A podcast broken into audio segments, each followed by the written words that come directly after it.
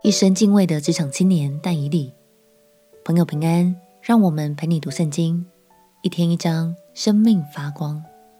今天来读但以理书第一章。但以理书是在被掳时期所写下的先知书，作者是但以理先知。这卷书里面的事件大多发生在巴比伦。书卷的前半段记载他与三位好朋友在职场中的精彩故事，后半段则记录了许多关于末世的预言。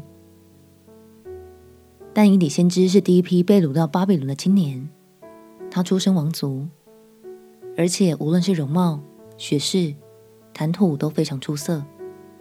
于是他就和几位青年才俊一起，被选入巴比伦宫中接受教育训练，准备在王宫中出任要职。但以理先知的一生，处处都可以作为我们的榜样。他是忠仆，是领袖，是祷告者，更是全心敬畏上帝的人。让我们起来读但以理书第一章。但以理书第一章。犹大王约雅敬在位第三年，巴比伦王尼布甲尼撒来到耶路撒冷。将城围困，主将犹大王约雅敬并神殿中器皿的几份交付他手，他就把这器皿带到示拿地，收入他神的庙里，放在他神的库中。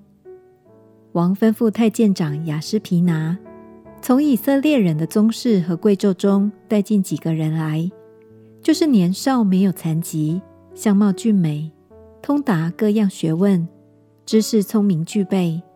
足能侍立在王宫里的，要教他们迦勒底的文字言语。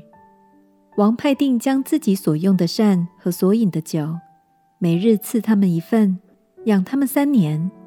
满了三年，好叫他们在王面前侍立。他们中间有犹大族的人，但以理、哈拿尼亚、米沙利、亚撒利雅。太监长给他们起名，称但以理为伯提沙撒。称哈拿尼亚为沙得拉，称米沙利为米煞，称亚撒利雅为亚伯尼歌。但以理却立志不以王的善和王所饮的酒玷污自己，所以求太监长容他不玷污自己。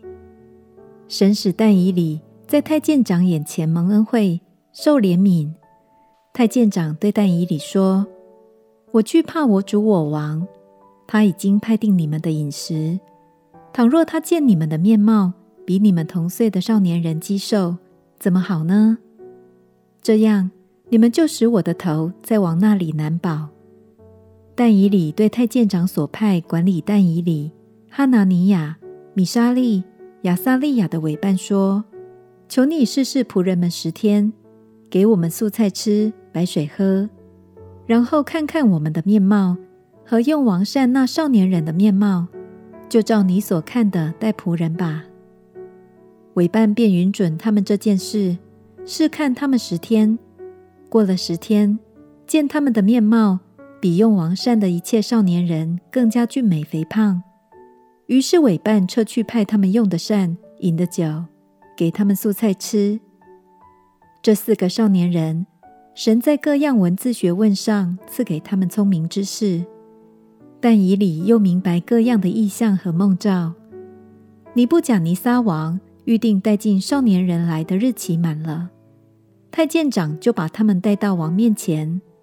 王与他们谈论，见少年人中无一人能比但以理、哈拿尼亚、米沙利、亚撒利亚，所以留他们在王面前示例。王考问他们一切事，就见他们的智慧聪明，比通国的术士。和用法术的胜过十倍。到塞鲁士王元年，但以理还在。巴比伦王所提供的御膳，想必一定很丰盛、很美味。为什么但以理坚持不吃呢？一部分是因为巴比伦人有自己的异教信仰，但以理难保他们的食物和酒水是否经过异教仪式，所以选择不吃。亲爱的朋友，但以理其实也不知道，他拒绝王的食物会不会招来惩罚。但他依然勇敢选择以合神心意的方式来过生活。